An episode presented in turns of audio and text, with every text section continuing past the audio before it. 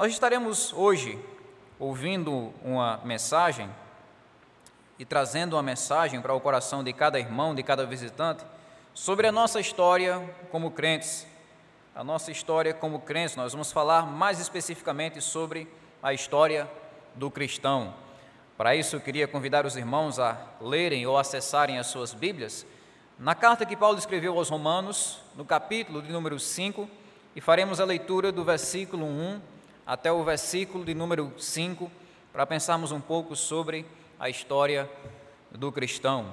Romanos capítulo 5, do versículo 1 até o versículo de número 5, diz assim a palavra de Deus: Justificados, pois, mediante a fé, temos paz com Deus por meio do nosso Senhor Jesus Cristo, pelo qual obtivemos também acesso pela fé a esta graça na qual estamos firmes e nos gloriamos na esperança da glória de Deus.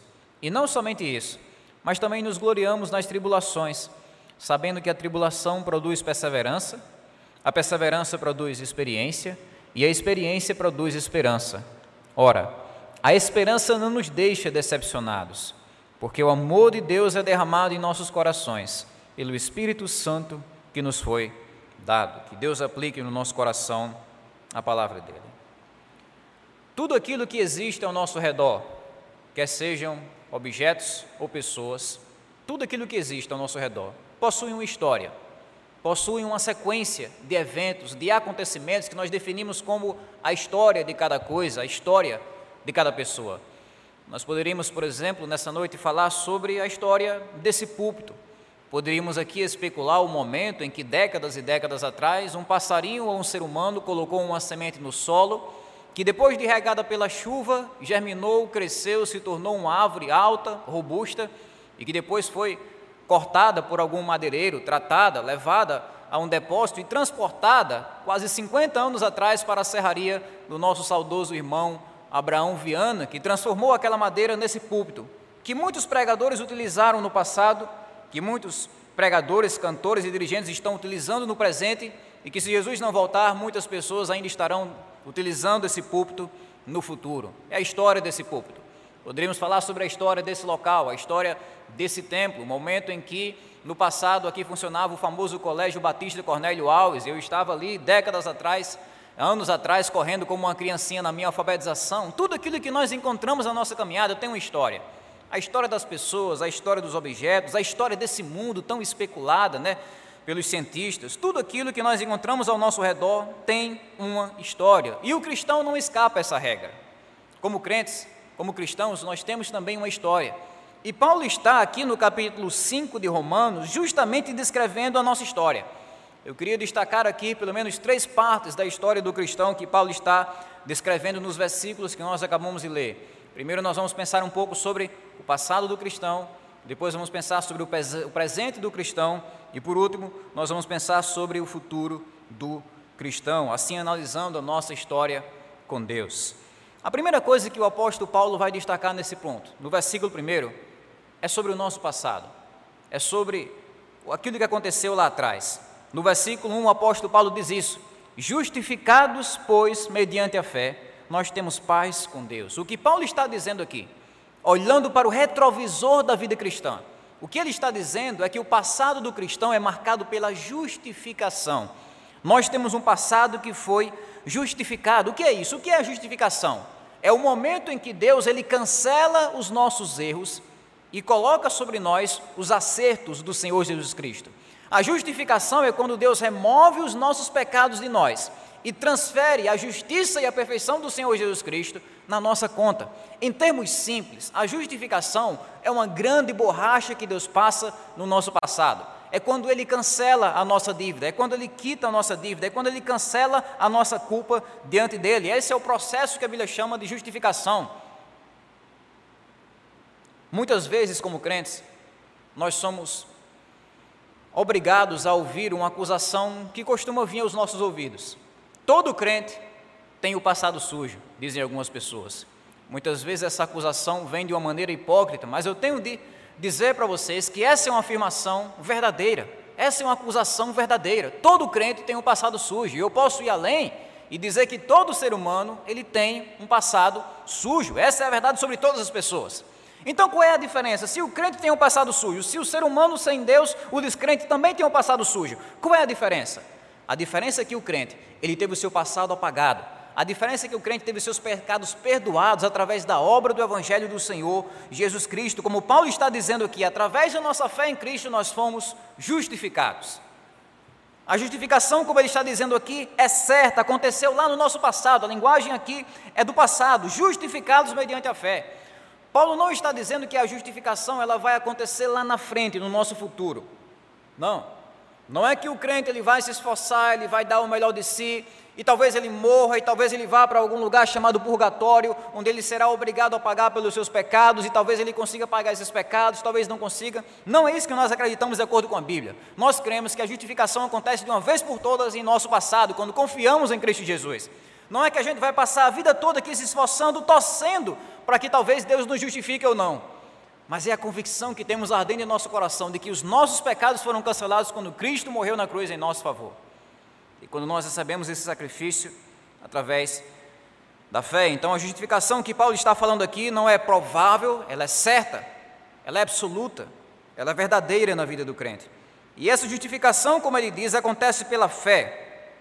O que aconteceu no nosso passado é que nós fomos justificados, sim, mas aconteceu quando a gente colocou a nossa fé em Jesus. A justificação, como ele diz aqui, acontece mediante a fé. Isso quer dizer que não é pelas obras, não é por aquilo que você faz de bom, não é pelas suas boas ações, não é pelo seu bom comportamento, não é porque você é um bom pai, um bom filho, um bom irmão, um bom esposo, uma boa esposa, não é por causa das suas boas ações, não é porque você é uma pessoa moralmente boa, religiosamente boa, não é por meio das obras, como Paulo está destacando aqui, é por meio da fé.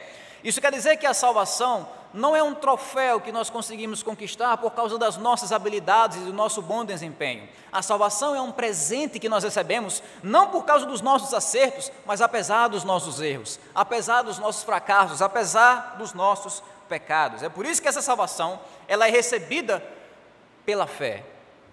A nossa fé em Deus é quando a gente deixa de acreditar em si mesmo. O que é o que é essa fé? A fé verdadeira, ela faz você depender exclusivamente de Deus. É quando você não está mais dependendo de si mesmo, eu vou chegar no céu porque eu mereço. Não é isso. É quando você começa a depender exclusivamente de Deus e da obra que Ele realizou através de Jesus. Se eu vou colocar a planta do meu pé no céu, é porque Cristo morreu, Cristo viveu perfeitamente, Cristo acertou onde eu errei. Isso é justificação. Isso é fé verdadeira.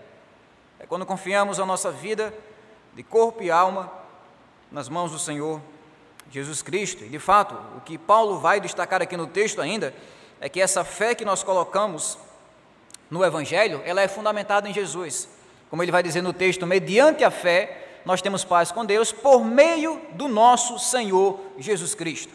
Senhor Jesus Cristo. Esse é, esse é o alvo da nossa fé. É Jesus. Há muitas pessoas que possuem fé. Fé em diferentes deuses, fé em diferentes ideologias, fé em si mesmas, fé em diferentes lugares, pessoas que possuem diferentes alvos para a fé que elas têm. Mas a fé por si só não salva. A fé meramente em Deus, a crença intelectual na existência de Deus, também não salva. Tiago vai dizer na sua carta, no capítulo 2, que os demônios também acreditam na existência de Deus e nem por isso eles são salvos. Então a fé por si só, ela não salva. Crer na existência de Deus não salva. Crer que Muitos anos atrás, Jesus veio a esse mundo também não salva. Qual é a fé que salva? É a fé no Senhor Jesus Cristo. Nós poderíamos pregar aqui a noite inteira, pensar a noite inteira sobre essas três palavras: Senhor Jesus Cristo. A fé que salva, como Paulo está destacando aqui, é a fé que recebe Jesus como Senhor. É quando nós olhamos para o Senhor Jesus Cristo, quando nós olhamos para a figura histórica de Jesus, apresentada para nós nos Evangelhos, e percebemos que aquele carpinteiro de Nazaré é o Criador de todas as coisas. E percebemos que por trás daquela pessoa está a majestade da divindade e da glória de Deus. Não é apenas crer que Jesus existiu, não é apenas crer que ele é um bom exemplo, não é apenas crer que ele era um cara muito legal que ajudava os, os mais fracos, mas é crer que ele é o próprio Deus em carne e osso. É a fé em Jesus como Senhor, como Quírios, como Adonai, como Supremo sobre tudo. A fé que salva é a fé que recebe Jesus como Senhor. Não é apenas dizer Jesus veio há muito tempo atrás. É dizer Jesus é o meu Senhor, Ele é o meu dono, Ele é o dono do mundo inverso.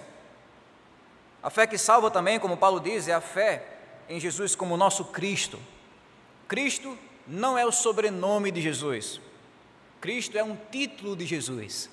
Quando a Bíblia diz, quando Paulo diz aqui, por exemplo, que Jesus é o Cristo, ele está dizendo que Jesus é o Messias escolhido de Deus para trazer salvação à humanidade. Por muito tempo, durante todo o Antigo Testamento, Deus vinha criando uma expectativa no coração do seu povo de que um dia o Cristo viria, o Messias viria, o escolhido viria. Esse Messias seria descendente da mulher, esse Messias seria o filho de Davi que viria como um rei sobre todos, esse Messias seria também o filho do homem, que seria o próprio Deus, esse Messias também seria o cordeiro que morreria no lugar do povo, esse Messias, esse Cristo também seria o servo sofredor, como Isaías descreve, que vai sofrer pelo pecado do povo. A expectativa que Deus estava criando era essa: eu vou enviar um rei, eu vou enviar um cordeiro que vai morrer, eu vou enviar um rei que ao mesmo tempo é Deus e que ao mesmo tempo é um servo sofredor que morre. E todas essas expectativas se cumpriram na pessoa de Jesus de modo que hoje nós podemos afirmar: Jesus é o Cristo. A fé que salva é a fé que reconhece Jesus como o Cristo, como o escolhido. Há muitas pessoas ainda hoje que estão esperando Deus enviar um Messias, esperando Deus enviar um Cristo que desça do céu, mas nós sabemos que Jesus já veio. Jesus já realizou a sua obra perfeita em favor dos pecadores e é por isso que nós recebemos Jesus como nosso Senhor, como nosso Cristo. E essa justificação que recebemos através de Jesus como nosso Senhor, como nosso Cristo, pela fé nele, ela resulta na paz com Deus. Justificados, pois, mediante a fé, nós temos paz com Deus. Percebam que aqui Paulo não está falando sobre a paz de Deus. Paulo está falando sobre a paz com Deus. É diferente. Ele está falando sobre não sobre os nossos sentimentos, mas sobre o nosso relacionamento com Deus. O nosso relacionamento com Deus. Antes de Jesus, nós vivíamos numa completa guerra contra Deus. Antes de Jesus, nós vivíamos no estado de inimizade com Deus. Nós não queríamos Deus em nossos pensamentos, nós não queríamos a vontade de Deus dominando, controlando, reinando sobre a nossa vida. Nós não queríamos conhecer a palavra de Deus, se comunicar com Deus através da oração, agradar o coração de Deus. Tudo isso era estranho, era, era opcional para nós. Paulo vai dizer em Efésios capítulo 2 que nós éramos inimigos de Deus em nossos pensamentos. Nós éramos por natureza filhos da ira de Deus, estávamos destinados ao inferno, ao castigo de Deus, à punição de Deus. Nós estávamos nesse completo estado de inimizade com Deus. E eu estou bem consciente de que essa é uma verdade pouco anunciada na nossa sociedade moderna. Hoje em dia, uma mentira muito difundida entre as pessoas é a mentira que diz que Deus é pai de todos, que todas as pessoas são amigas de Deus, amigos de Deus, que todo mundo vai para o céu, que Deus não vai derramar a sua ira sobre ninguém, que Deus não vai levar ninguém para o inferno. Mas pensem comigo: será que Jesus veio morrer de uma forma tão brutal, tão violenta, simplesmente para melhorar a nossa amizade com Deus? Uma amizade que a gente já tinha? Não. Jesus veio morrer na cruz porque nós éramos inimigos de Deus. Jesus veio receber os nossos pecados para acabar com a maior guerra desse mundo. A maior guerra desse mundo não foram as grandes guerras do passado, não foi a primeira grande guerra ou a segunda guerra mundial. A maior guerra desse mundo que ainda persiste é a guerra do ser humano contra Deus. É quando o ser humano rebelde em seus pecados, ele cerra o punho para o alto e diz: Deus não é o meu dono. Essa é a guerra que Jesus veio terminar quando a Bíblia fala sobre reconciliação com Deus, sobre paz com Deus, é isso que ele está dizendo. Vocês estão em guerra contra Deus e vocês precisam de uma reconciliação. Essa guerra precisa terminar. E ela terminou quando Jesus morreu na cruz. Ele morreu na cruz como inimigo de Deus. Ele morreu na cruz como um pecador. Ele morreu na cruz carregando todos os pecados que o seu povo cometeu no passado, no presente e no futuro, para que assim pudéssemos ter paz com Deus, pudéssemos ser reconciliados pelo seu sangue. E esse é o legado que Jesus deixou para os seus discípulos.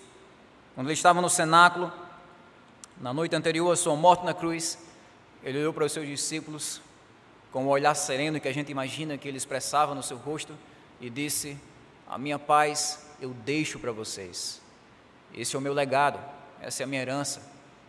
Eu não tenho um grande terreno para deixar para vocês, eu não tenho uma grande fortuna, eu não tenho grandes riquezas terrenos para deixar para vocês mas eu tenho algo muito melhor para vocês. Eu deixo com vocês a minha paz.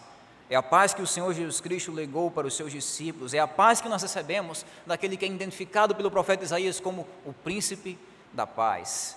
O fato é que esse é o nosso passado.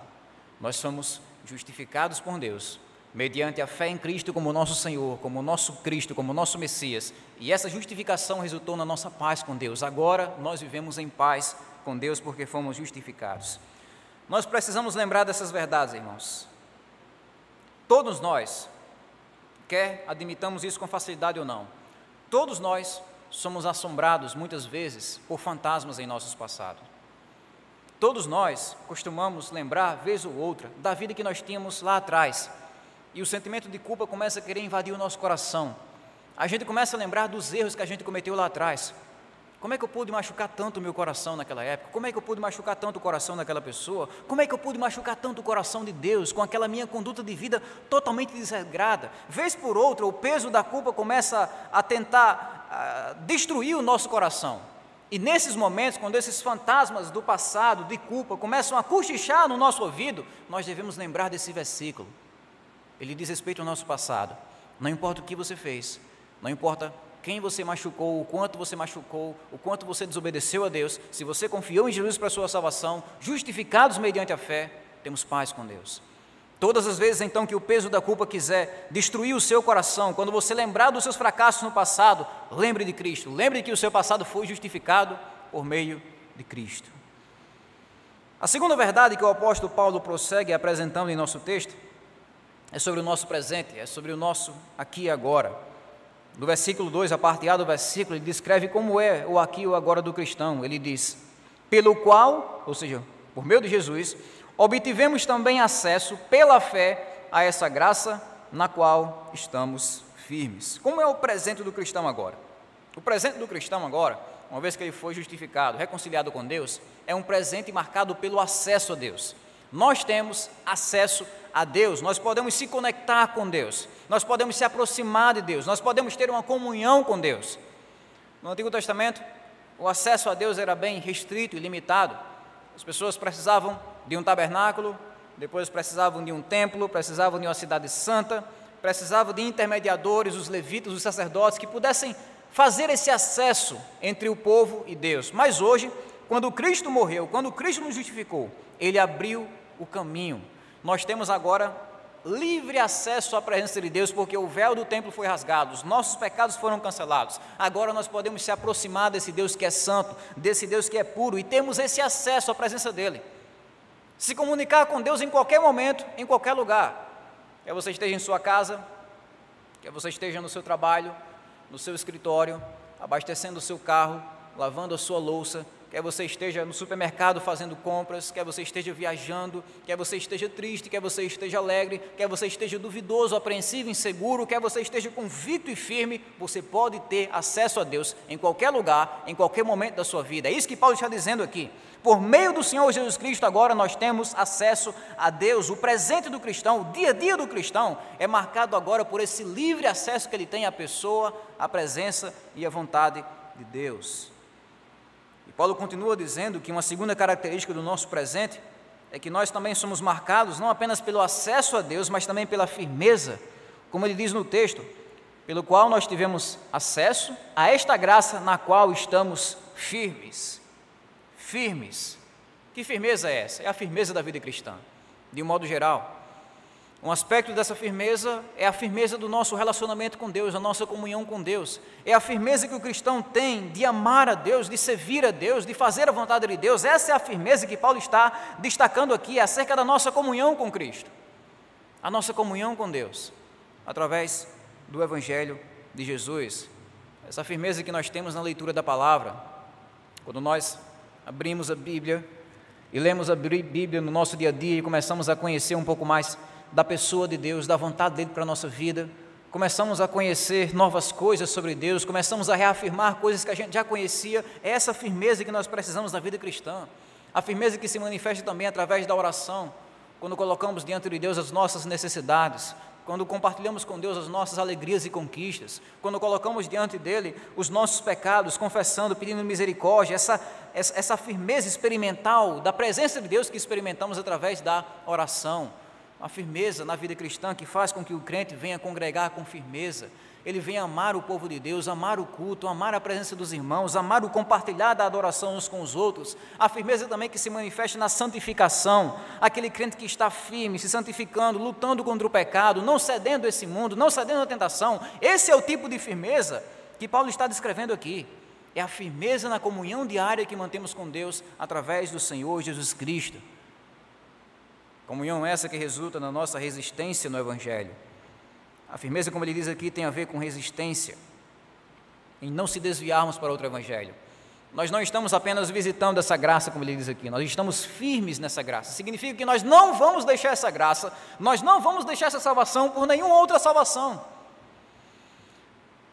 Nós vivemos em um mundo plural, nós vivemos em um mundo relativista, nós vivemos em um mundo onde é crime falar sobre a verdade.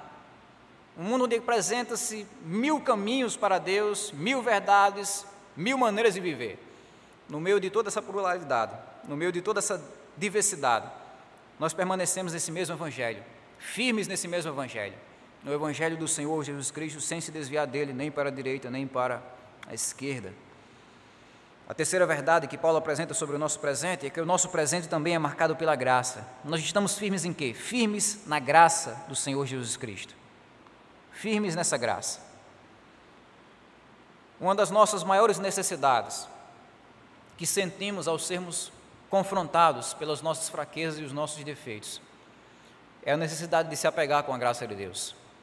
Todas as vezes que você for confrontado com suas falhas, com seus erros, com seus pecados, você deve lembrar-se não do desespero que conduz você a fugir de Deus, mas da graça que atrai você para perto de Deus. Todos nós somos desesperadamente carentes da graça de Deus. Por causa das nossas falhas, por causa dos nossos erros, nós precisamos se firmar, como o apóstolo Paulo diz aqui, na graça. Muitas vezes a nossa tendência é desistir ou querer desistir. Eu sou tão falho, eu sou tão pecador, eu errei de novo, eu falhei de novo. Deus com certeza já, já esgotou a sua paciência comigo. E muitas vezes nós achamos que Deus está desistindo de nós. Mas é nesse momento que nós precisamos chamar o nosso coração, endireitar o nosso coração, exortar o nosso coração, para que a gente venha ver a beleza da graça de Deus e ficar firme nessa graça. Essa graça que mostra a disposição enorme que Deus tem de lidar, cuidar, amar e encorajar pessoas falhas como eu e você. É por isso que nós precisamos ficar firmes na graça de Deus, não desistir, não achar que é, Deus desistiu de nós, mas ficar firmes, tendo a convicção de que Deus tem cuidado das nossas vidas, apesar dos nossos erros, apesar dos nossos fracassos.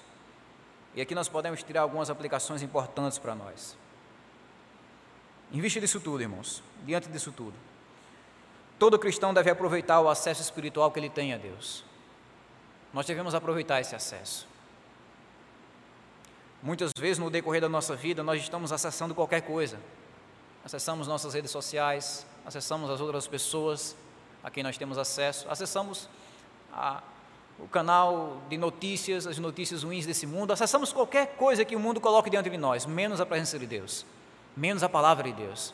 Nós desperdiçamos muitas vezes o nosso tempo acessando qualquer coisa, menos a pessoa de Deus.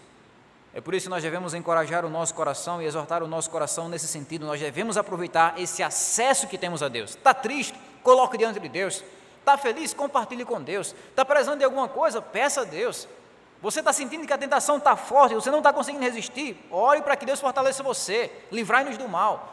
De qualquer modo, aproveite a oportunidade que você tem de ter acesso ao Deus Criador dos céus e da terra, que mora dentro de você.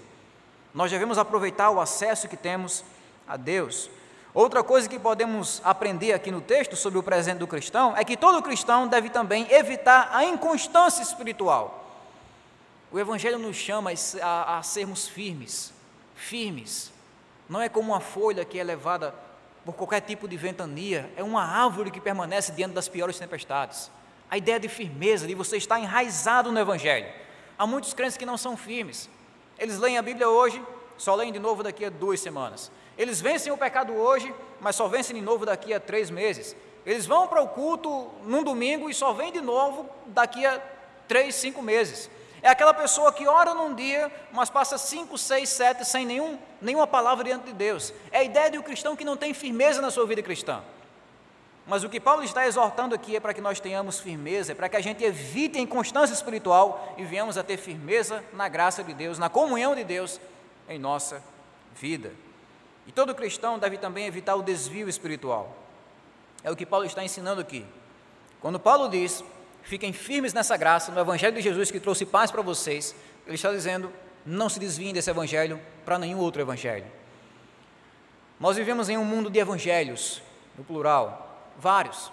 O Evangelho da Prosperidade que diz que se você tiver Ele no seu coração, você vai ter sucesso na sua vida e nunca você vai derramar nenhuma lágrima.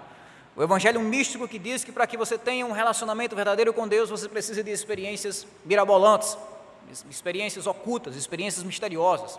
O Evangelho dos judaizantes que diz que para que você seja um verdadeiro cristão, você tem de ser um verdadeiro judeu. Mas esses evangelhos não salvam ninguém. São evangelhos que nós devemos evitar. De fato, uma das histórias que nós aprendemos no Novo Testamento é a história das igrejas da região da Galácia, que estavam sendo seduzidas por um evangelho estranho por causa de judaizantes, falsos mestres que estavam pregando que para que eles se tornassem verdadeiros crentes, eles tinham de se tornar primeiro verdadeiros judeus. Então você precisa de Jesus, mas você também precisa do sábado, você também precisa guardar a dieta dos judeus, você também precisa observar essas cerimônias e essas festas, você precisa de Jesus, mas precisa também de alguma coisa a mais. E Paulo vai trazer sérias exortações naquela carta, é uma das cartas mais duras que ele escreve em toda a sua vida, dizendo: se alguma pessoa, se nós, os apóstolos, ou se um anjo rasgar o céu e descer, pregando um evangelho estranho que não anunciamos para vocês, que seja maldito, que seja anátema. O que Paulo está mostrando com essa linguagem tão veemente é que nós devemos evitar o desvio espiritual. Nós devemos, em nosso presente, sermos marcados pela firmeza na graça de Deus, permanecermos, permanecermos no mesmo Evangelho puro e simples, que um dia nos salvou, que um dia nos redimiu. Em último lugar, o apóstolo Paulo fala aqui sobre o futuro do cristão. O futuro do cristão. Do verso 2, a parte B do verso 2 até o verso 4, Paulo diz o seguinte: E nos gloriamos na esperança da glória de Deus, e não somente isto, mas também nos gloriamos nas tribulações sabendo que a tribulação produz perseverança, e a perseverança produz experiência, e a experiência produz esperança. Ora, a esperança não nos deixa decepcionados, porque o amor de Deus é derramado em nosso coração pelo Espírito Santo que nos foi dado. O que é que Paulo está dizendo aqui sobre o futuro do cristão? Primeiro, esse futuro é marcado pela esperança da glória de Deus. Eu já disse isso outras vezes, não me canso de repetir, é segurança para quem ouve. Todas as vezes que a Bíblia fala sobre esperança, ela não está falando de uma mera expectativa. Ela não está falando sobre uma coisa que você deseja que aconteça, mas que talvez não aconteça. Como se você estivesse ali cruzando os dedos e torcendo para que aquilo aconteça no futuro, como se você estivesse dependendo do destino, como se você estivesse dependendo da sorte ou de qualquer outra coisa. Não. Quando a Bíblia fala sobre esperança, ela não está falando sobre uma expectativa, ela está falando sobre uma certeza, ela está falando sobre uma convicção, a esperança da glória de Deus é a firmeza, a convicção, a certeza que temos em nosso coração de que existe um futuro perfeito no porvir, um futuro perfeito aguardando cada crente. A esperança da glória de Deus, como Paulo está dizendo aqui, é justamente um novo céu, uma nova terra que Deus preparou para cada crente. E não é algo que nós torcemos que aconteça, que Deus vai tentar fazer no futuro, é algo que Deus disse que faria, que Ele vai fazer. É a esperança, a certeza, a convicção. E não existe nada que possa acalmar mais o nosso coração nesse mundo bagunçado do que essa certeza. Nós vivemos em um mundo bagunçado. O pecado bagunçou completamente esse mundo, quebrou esse mundo. A pandemia está quebrando ainda mais, como resultado do pecado que entrou nesse mundo. Pessoas que estão bagunçadas emocionalmente, psicologicamente, pessoas que estão bagunçadas na saúde, nos negócios, nas finanças, pessoas que perderam entes queridos, pessoas que estão sofrendo danos severos com essa pandemia, economicamente, fisicamente, psicologicamente. Nós vivemos em um mundo completamente bagunçado. E no meio de toda essa confusão, qual é a esperança que resta para o nosso coração?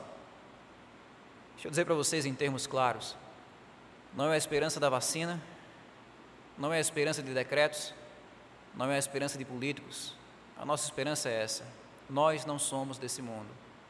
Nós estamos caminhando para um novo céu, para uma nova terra, um lugar perfeito no qual habita a justiça. Essa é a nossa esperança. Nós não temos esperança na comunidade científica, nós não temos esperança na igreja em si mesma como instituição, a nossa esperança está em Deus e no futuro perfeito que Ele tem para o seu povo. Essa é a nossa esperança, é a certeza do mundo por vir, perfeito no qual nós iremos habitar.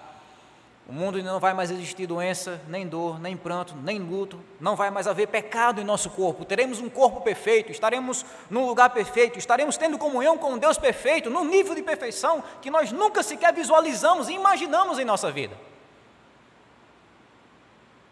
Essa é, como Paulo diz aqui, a esperança da glória de Deus. Esse é o nosso futuro.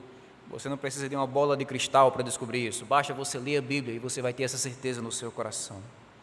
E o nosso futuro também, como Paulo diz aqui em segundo lugar, é marcado pelo amadurecimento, como ele diz o verso 3 ao 4. Ele fala sobre como as nossas tribulações, as nossas angústias, as nossas dificuldades, elas conseguem resultar no nosso bem. Ele fala que as tribulações que nós enfrentamos nessa vida, não causam a nossa destruição, causam a nossa edificação, causam o nosso amadurecimento espiritual. Deus tem uma maneira maravilhosa de agir na sua soberania, ao ponto de fazer com que as piores experiências da vida resultem no nosso benefício espiritual. Ele faz com que as piores tribulações desse mundo, quer seja uma doença, uma pandemia, um desemprego ou qualquer coisa desse tipo, venha resultar no nosso bem espiritual. Como ele vai dizer aqui, porque sabemos que a tribulação produz perseverança, ou seja, ela cria em nós a capacidade de amar a Deus em qualquer circunstância, em qualquer situação. É assim que acontece no nosso presente, e essa é a certeza que nós vamos ter sobre todas as tribulações que nos aguardam no futuro. Eu não sei o que me aguarda no futuro. Eu não sei quantas dificuldades vão me aguardar no futuro, estão me aguardando no futuro. Eu não sei o que Deus escreveu no livro dele.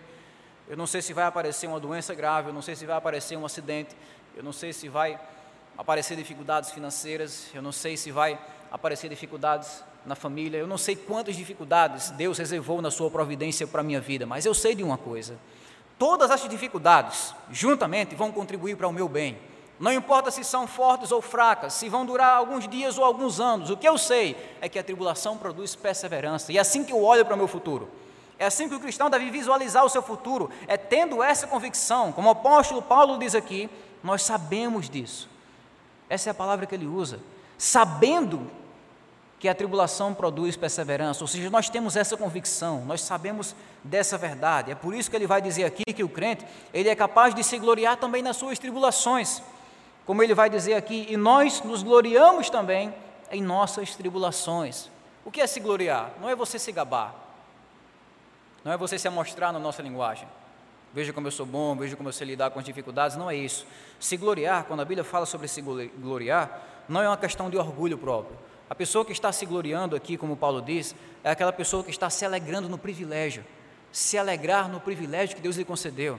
O crente, ele olha para as suas tribulações e ele se gloria, não com orgulho mundano, eu sei lidar com isso, eu tenho experiência de vida, eu vou sair dessa com facilidade porque eu sei e eu posso, não é isso mas é você se gloriar ao ponto de saber que Deus está trabalhando na sua vida, no seu caráter, através daquela tribulação, daquela luta. Essa é a, é a, glória do cristão, é assim que ele vai se gloriar. Não é ele se gabar de si mesmo, é ele se alegrar em Deus, na providência de Deus, na soberania de Deus. É assim que nós exaltamos a Deus em nossa vida. Em último lugar, para a gente encerrar, o nosso futuro também, como diz o versículo 5, é marcado pelo agir do Espírito Santo como ele diz no verso 5. Ora, a esperança não nos deixa decepcionados, porque o amor de Deus é derramado em nosso coração pelo Espírito Santo que nos foi dado. O Espírito Santo que nos foi dado. Quem é o Espírito Santo? O próprio Deus. Ele não está apenas ao nosso lado, ele está dentro de nós. Ele foi dado a cada crente. Nós cremos, de acordo com a Bíblia, que todo crente ele tem o Espírito Santo. Não é que alguns crentes possuem o Espírito Santo, a elite do cristianismo, e outros estão tentando receber o Espírito Santo de segunda classe. Não é isso. Nós queremos que todo crente ele recebe o Espírito Santo na hora da sua conversão. O Espírito Santo está dentro de cada crente, como Paulo diz aqui, ele foi dado para cada cristão, está morando dentro de nós. O Deus infinito que criou todas as coisas, que nem os céus dos céus podem conter sua presença, está morando aqui, no nosso coração, na nossa alma, está morando na nossa vida. E esse Espírito Santo, como Paulo diz aqui, ele foi dado, ele foi colocado dentro de nós, não apenas para que pudesse observar o nosso dia a dia, mas para que pudesse também nos fortalecer em nosso dia a dia. Ele não é um agente, uma pessoa totalmente passiva que está apenas observando sem fazer nada. Ele está em atividade em nosso coração, ele está agindo, ele está se movimentando. E a movimentação que o Espírito Santo de Deus faz hoje, no passado e no futuro de cada crente é essa: derramar o amor de Deus em nosso coração. Essa é a tarefa do Espírito Santo. Quando você não era crente, o Espírito Santo veio para convencer você dos seus pecados, da justiça e do juízo. Depois que você se tornou um cristão, ele continua fazendo isso mas agora ele continua também trazendo uma convicção cada vez mais forte e vibrante no seu coração. A convicção é essa: você é amado por Deus, você é cuidado por Deus. O Espírito Santo trabalha em nosso coração para que nós tenhamos a convicção cada vez mais forte de que somos amados por Deus. Isso ensina para nós algumas lições. Primeiro, não desanime das suas lutas, porque Deus está amadurecendo você. Muitas vezes nós não entendemos por que eu estou passando por isso e essa dificuldade. Meus pais não viveram isso, meus, meus avós não viveram isso. Será que Deus está me castigando? Ele quer me destruir? Muitas vezes o crente ele entra nesse, nesse colapso da fé, uma palavra tão comum né, que estamos utilizando. Ele começa a ficar em dúvida: será que eu sou amado por Deus? Será que Deus está comigo? Será que Deus me abandonou? Será que Deus quer me destruir? Porque as situações estão mostrando que sim, parece que Deus quer me destruir com essas dificuldades. Mas o que é que Paulo diz? Se alegre porque por meio dessas tribulações, Deus está amadurecendo você, Deus está formando em você cada vez mais a imagem de Cristo. Então não desanime. Não pense também que você está sozinho, porque o Espírito Santo de Deus mora dentro de você, o Espírito Santo de Deus está em você. Não apenas para observar você, mas para fortalecer você, para dar ao seu coração uma convicção cada vez mais forte de que você é amado, cuidado pelo Deus Todo-Poderoso, Criador dos céus e da terra. Resumindo então a história do cristão, o passado dele é marcado pela justificação, nós somos justificados pela fé que temos em Cristo como nosso Senhor, como nosso Messias. Essa justificação trouxe paz ao nosso coração com Deus. Segundo, o presente do cristão é marcado pelo acesso que nós temos a Deus, a firmeza que nós temos da comunhão com Deus e a graça de Deus que é derramada dia após dia, apesar dos nossos defeitos. E por último, o nosso futuro é marcado pela esperança da glória de Deus pelo amadurecimento espiritual e pelo Espírito Santo, que nunca nos abandona, mesmo no meio das maiores dificuldades que enfrentamos na vida.